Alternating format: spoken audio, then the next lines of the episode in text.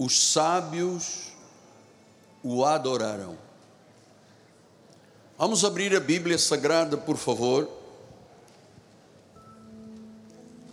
No livro de Mateus, livro histórico de Mateus, capítulo de número 2, versículos 1 e 2. Tendo Jesus nascido em Belém da Judeia, em dias do rei Herodes, eis que vieram uns magos do Oriente a Jerusalém, os magos, os sábios, e perguntaram: Onde está o recém-nascido rei dos judeus? Por que esta pergunta? Porque viemos e vimos a sua estrela no Oriente e viemos para adorá-lo. Que esta maravilhosa, inerrante, eterna, segura, rocha, esta palavra de Deus, o Evangelho, seja agora revelado a todos os corações. Os sábios o adoraram. Oremos, ó Pai.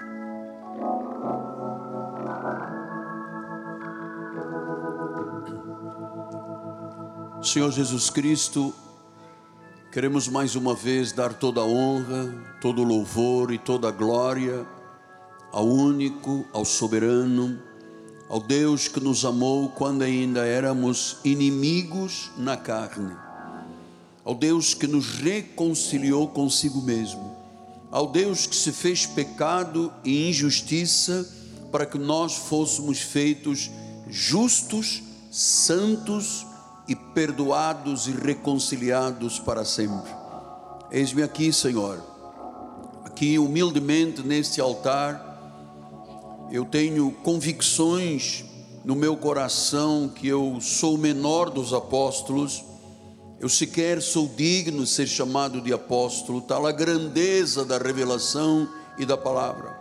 Mas peço, Senhor, por misericórdia, que abençoes as minhas cordas vocais, a minha mente, o meu coração, para que eu seja fiel na entrega daquilo que eu recebi do Senhor. O que eu recebi do Senhor, eu vos passo igreja viva do Deus vivo. E todos digam comigo: Amém, Amém e Amém. Muito obrigado, meu bispo amado. Meus amados irmãos, estamos aguardando com muita expectativa a nossa cantata. Mas eu preciso, antes da cantata, meditar com você sobre esta época de Natal e lhe explicar como o Natal é algo muito enigmático, é até contraditório, é paradoxo, porque isto que se vive na sociedade aí fora, aparentemente é verdadeiro, aparentemente. O que, é que a sociedade vive no período de Natal? Vive de uma figura mítica chamada Papai Noel. É um elfo mítico que tem poderes extraordinários. Ele vem num trenó puxado por alças, entra por chaminés, traz presentes, coloca na árvore. Isto é uma tradição na realidade é um mito, é uma fantasia. Vejam senhores que a nossa sociedade ocidental há dezenas, centenas de anos que vive isto. O Natal, o Papai Noel, é tudo muito interessante, mas na realidade é aparentemente verdadeiro, por quê? Porque não condiz com as sagradas escrituras. Qual foi a contribuição verbal para o mundo do Papai Noel. O que que ele deixou registrado? O que que ele disse? O que que ele expressou nesta sociedade? Bom, eu aprendi que Papai Noel trouxe uma informação verbal. Ele chegou e disse: Ho, ho, ho. Tudo o que ele tinha a dizer. É tão diferente então do Natal real, daquele que tem a ver com Jesus, o Filho de Deus, o Senhor de Senhores, o Rei de Reis, o justo, o santo, o verdadeiro, o Deus homem, cujas palavras são eternas, cujas palavras são profundas, cujas palavras são verdadeiras. Isto sim é o significado do Natal. Entendermos que a realidade é conhecermos aquele que é Senhor de senhores, o Rei de reis, o justo, santo verdadeiro. É conhecermos a profundidade da Sua palavra. E saiba de uma coisa: a palavra de Deus é vivificante, ela tem vida. Portanto, o Deus Todo-Poderoso, o verdadeiro e justo, o juiz das nossas causas. Este sim, esta é a razão do Natal. Então, nossa sociedade ocidental está presa entre dois personagens totalmente diferentes. Há uma parte da sociedade que diz Jesus, o Senhor, aquele que tem as palavras da vida eterna. E outra parte da sociedade que segue Papai Noel, que veio dizer ho, ho, ho. Então, nós precisamos de celebrar biblicamente, com conhecimento bíblico, porque nós sabemos que este período de Natal, quando não se conhece a verdade e a razão do Natal, você sabe, as taxas de suicídio aumentam no período de Natal cresce a depressão, cresce a ansiedade, cresce a angústia. Por quê? Porque falta conhecimento.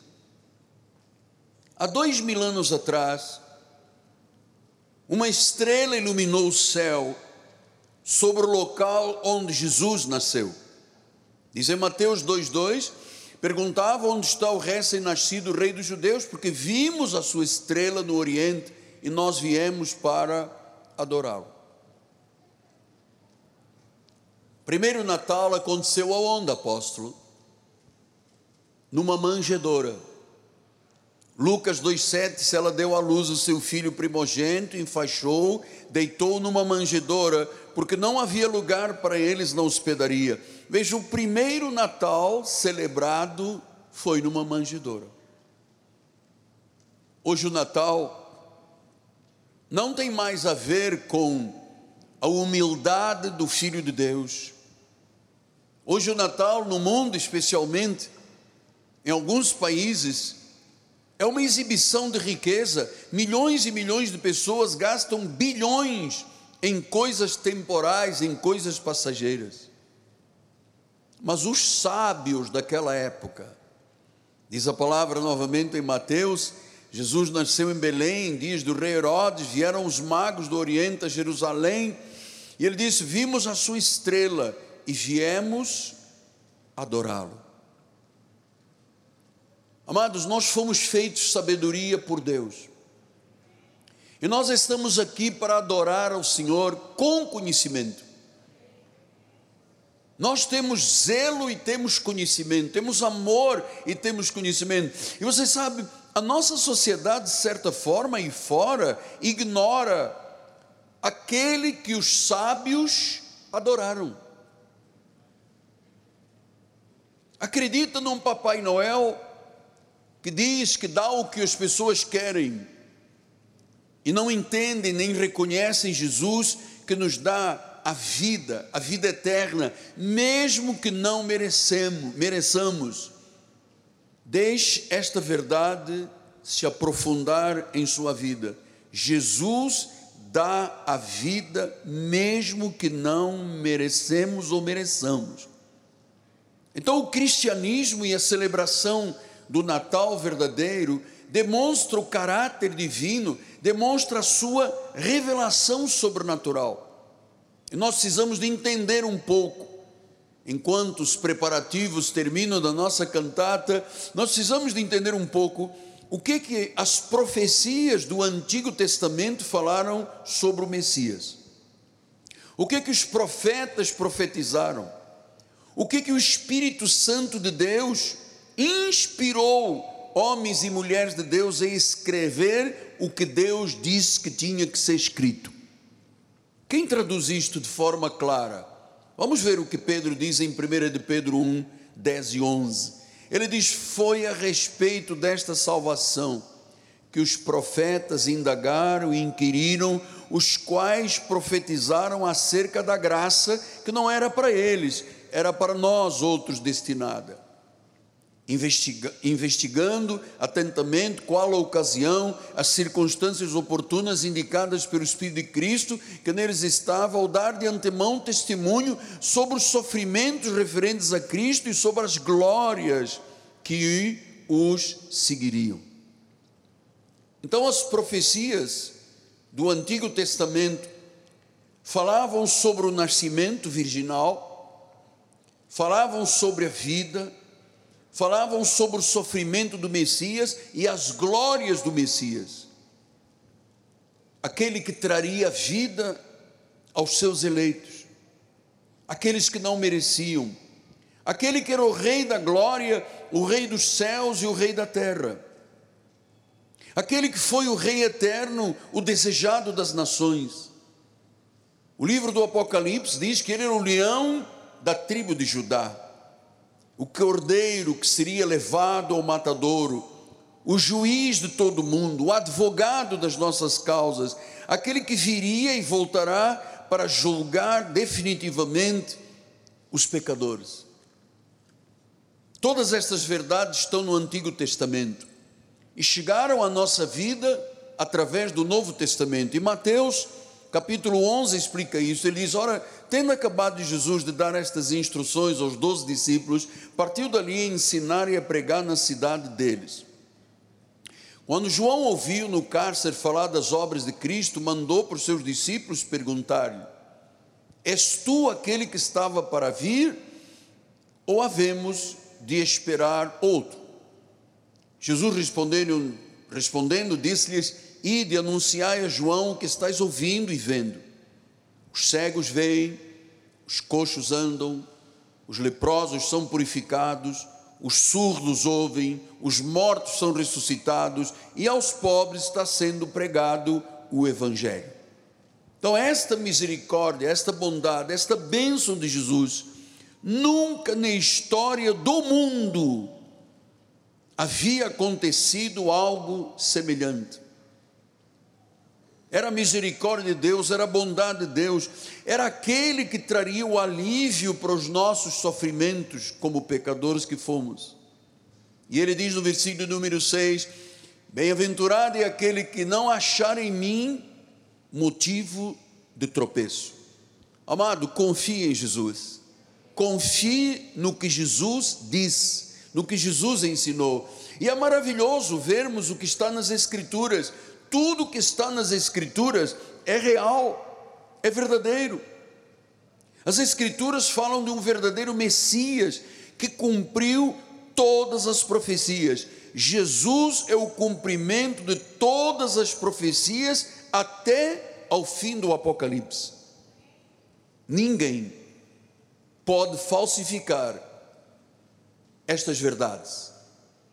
Ninguém pode falsificar. A nossa sociedade tenta aí fora falsificar estas verdades com o mito, com o elfo do Papai Noel. Mas ninguém pode falsificar estas verdades. Mateus 13, 16 e 17 diz a palavra do Senhor, não temos o 16? 16. Bem-aventurados, porém, os vossos olhos porque veem, os vossos ouvidos porque ouvem. 17. Pois é verdade vos digo que muitos profetas e justos desejaram ver o que vedes e não viram. Ouvir o que ouvis esta noite, eles não ouviram, nós estamos ouvindo, a revelação era para nós.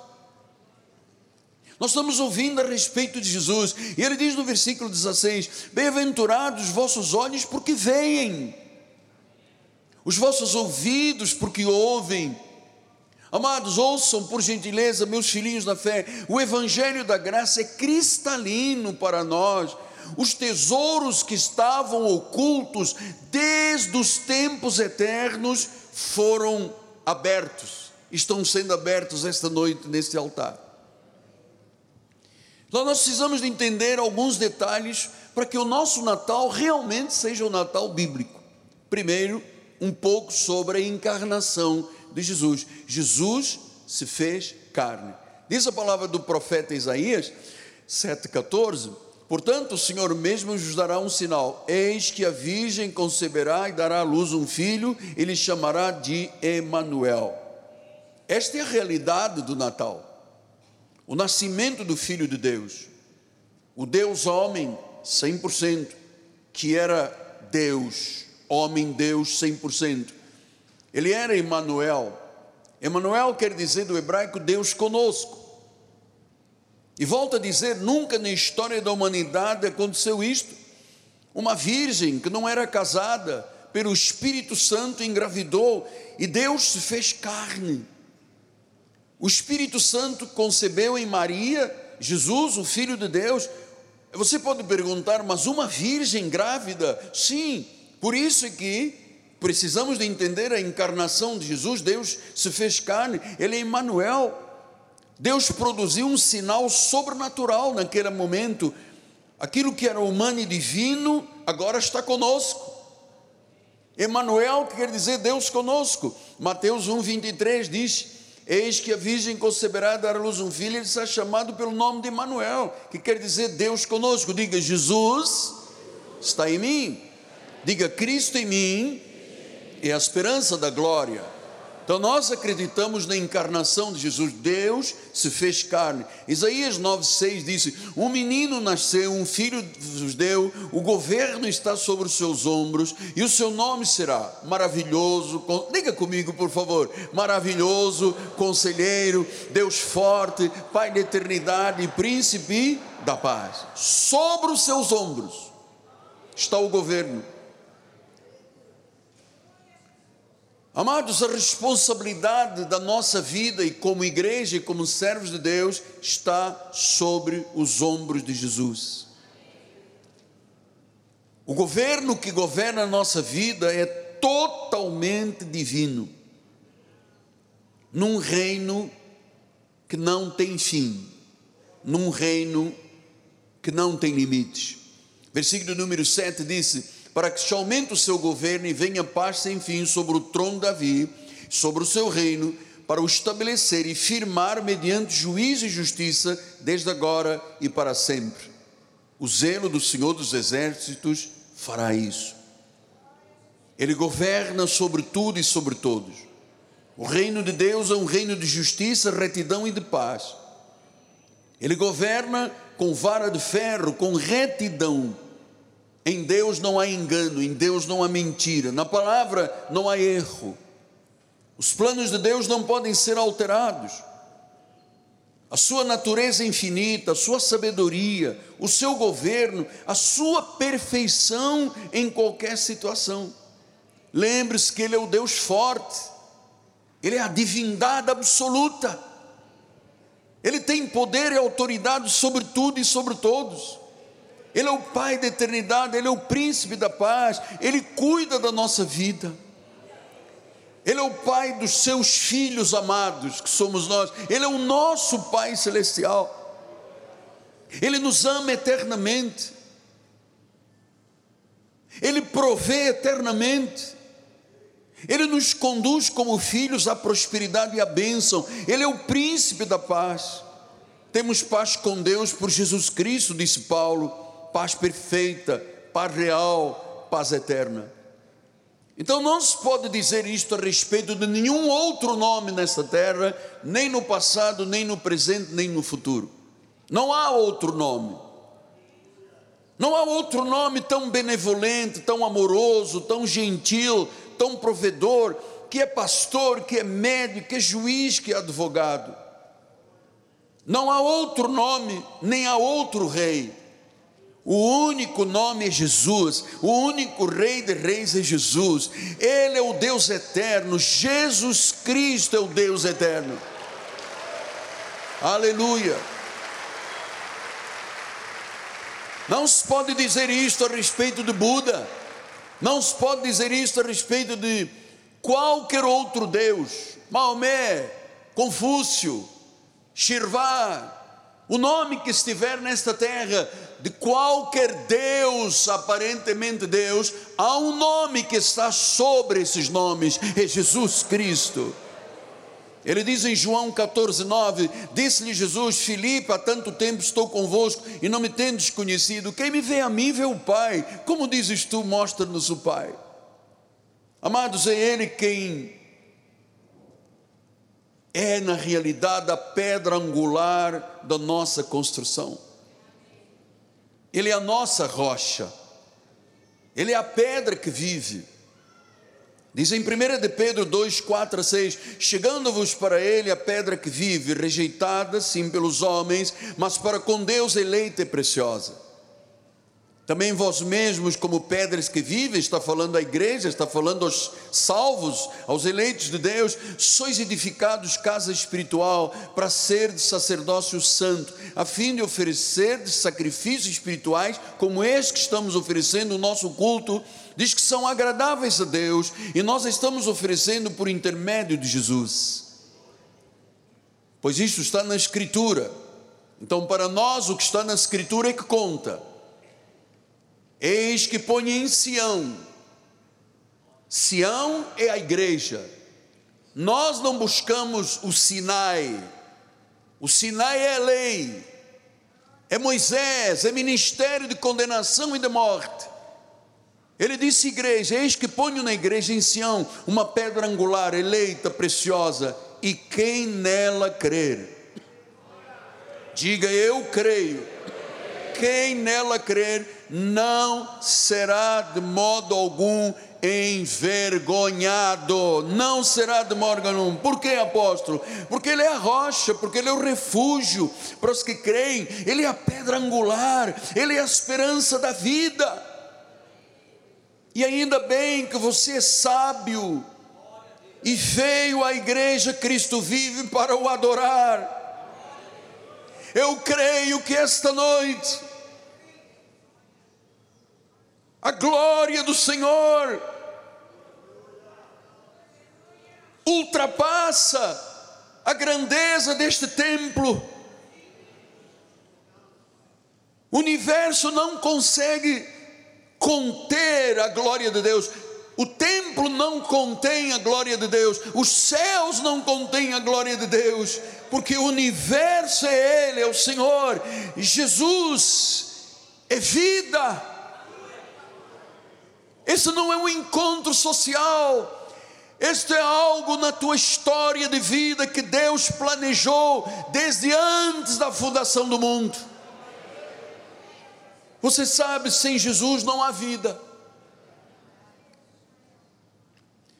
Sem Jesus há um vazio. E é um vazio tão grande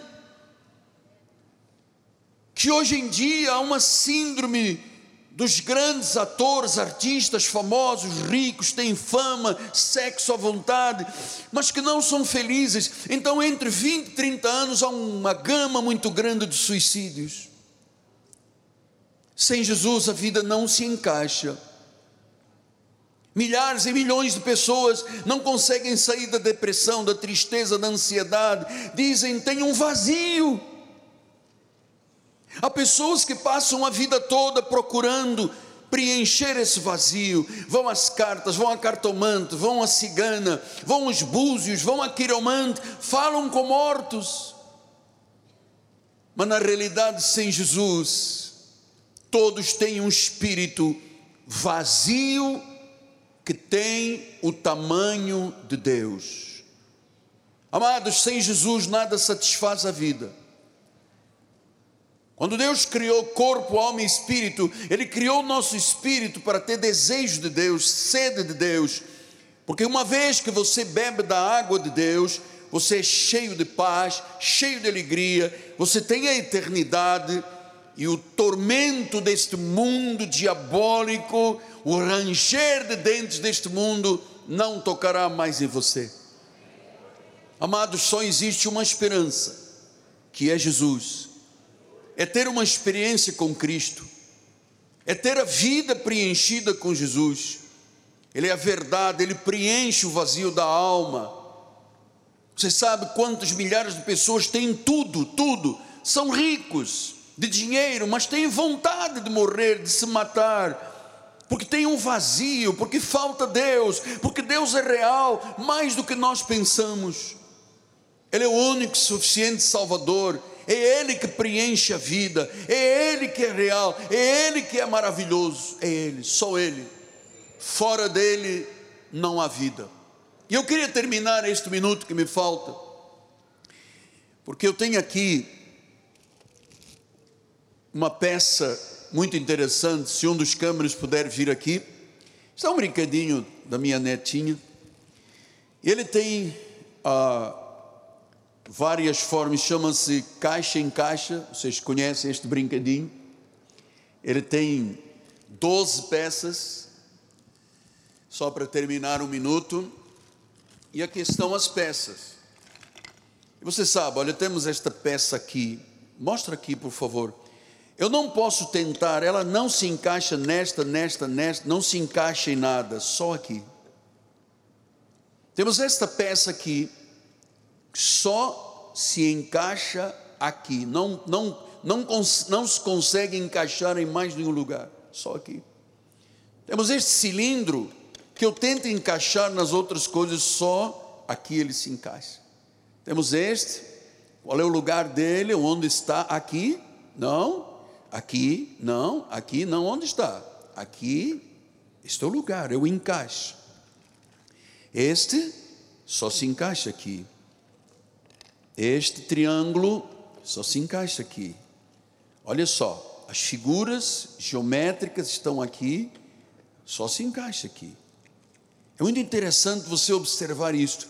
Não, não é possível ter esta imagem aqui para tentar colocar em outro lugar, só aqui.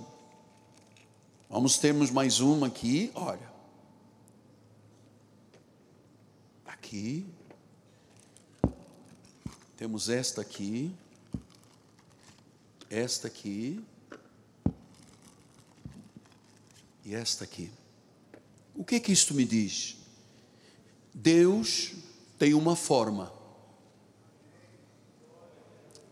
Por isso que as pessoas sentem o vazio na alma, porque Deus tem uma forma. E esta forma, vamos imaginar que é esta forma de Deus. É como você ter um bolo numa forma e tira aquele bolo e você pode encaixar.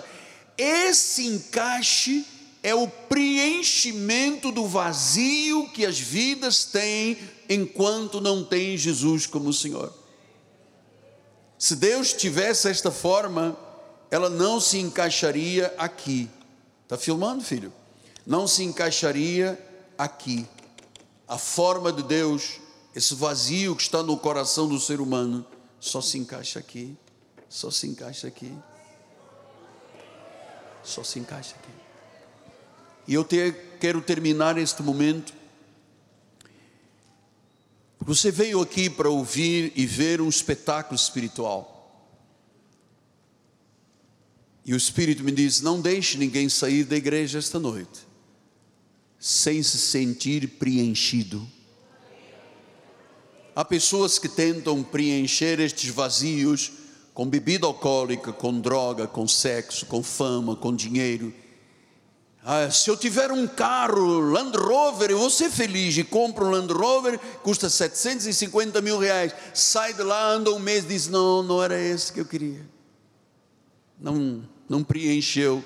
Eu queria uma Porsche de 1 milhão e 700. Compra uma Porsche. Ele anda um mês ou dois, diz: Não, não, não era isso que eu queria. Eu queria um Bentley. Porque não, o que está lá não é o carro, é o vazio é a falta de Deus, que só tem uma forma. Não posso, se Deus é preenchido desta forma aqui, eu não posso tentar colocar a forma de Deus aqui. Não encaixa. E quando as coisas não encaixam, a infelicidade e mal-estar de vida. Eu termino dizendo: entregue a sua vida a Jesus. Rompa com o mundo, o mundo não presta, o mundo é enganador, o mundo é maligno. Não confie no homem, não confie em partidos políticos. 60%, diz a pesquisa do Ipsos, 60% dos partidos políticos não querem saber de quem votou neles, não se interessam com o povo. Nós temos um Deus, um Deus que nos ama. Eu sou testemunha disso. Eu passei dois anos em cima de uma cama, aliás, de três camas de hospitais, em três diferentes hospitais. Eu vi o meu corpo entrar em putrefação, eu vi a possibilidade de uma amputação, eu vi a limitação da medicina. 85% dos médicos não creem em Deus, não creem em milagres. Dizem que houve um erro médico ou uma ideia de uma prescrição errada e diz: não, não, não acreditamos em Deus. São céticos. E o cético sofre com esse vazio dentro da alma. Este ano vimos mais uma vez a glória de Deus. Minha amada esposa foi acometida de uma lesão, de um câncer de mama que o médico disse que se não tivesse chegado tão cedo não haveria possibilidade, e se não fosse a glória de Deus e o milagre do Senhor, a bispa não estaria esta noite conosco, traduzindo Libras daqui a pouco. Deus é real, Deus é verdadeiro. Jesus preenche, Jesus é o Deus de milagres, Jesus é o Senhor, Jesus é o cabeça, Jesus é o Salvador, Jesus é o caminho, Jesus é verdade, Jesus é a vida. Entrega a sua vida a Jesus. Ele preencherá o seu vazio com a forma dele, e a forma dele são perfeitas. Entrega a sua vida a Jesus. Eu fiz a minha parte. Você sabe o que a Bíblia diz? Quem não crê tropeça, e sabe qual é o lugar de quem não crê e tropeça? O inferno. Não diga isso, hoje é dia de Natal. Eu tenho que lhe dizer: sem Jesus, a vida começa sendo um inferno e ela acabará dentro do inferno. Com Jesus, vem a alegria do Senhor, vem o gozo, vem a satisfação, e ela terminará ah, pela eternidade com gozo, alegria e paz. Quem crê em mim, diz Jesus, ainda que morra, diga igreja, ainda que morra, ainda que morra, a Ele toda a glória, toda a honra e todo o louvor.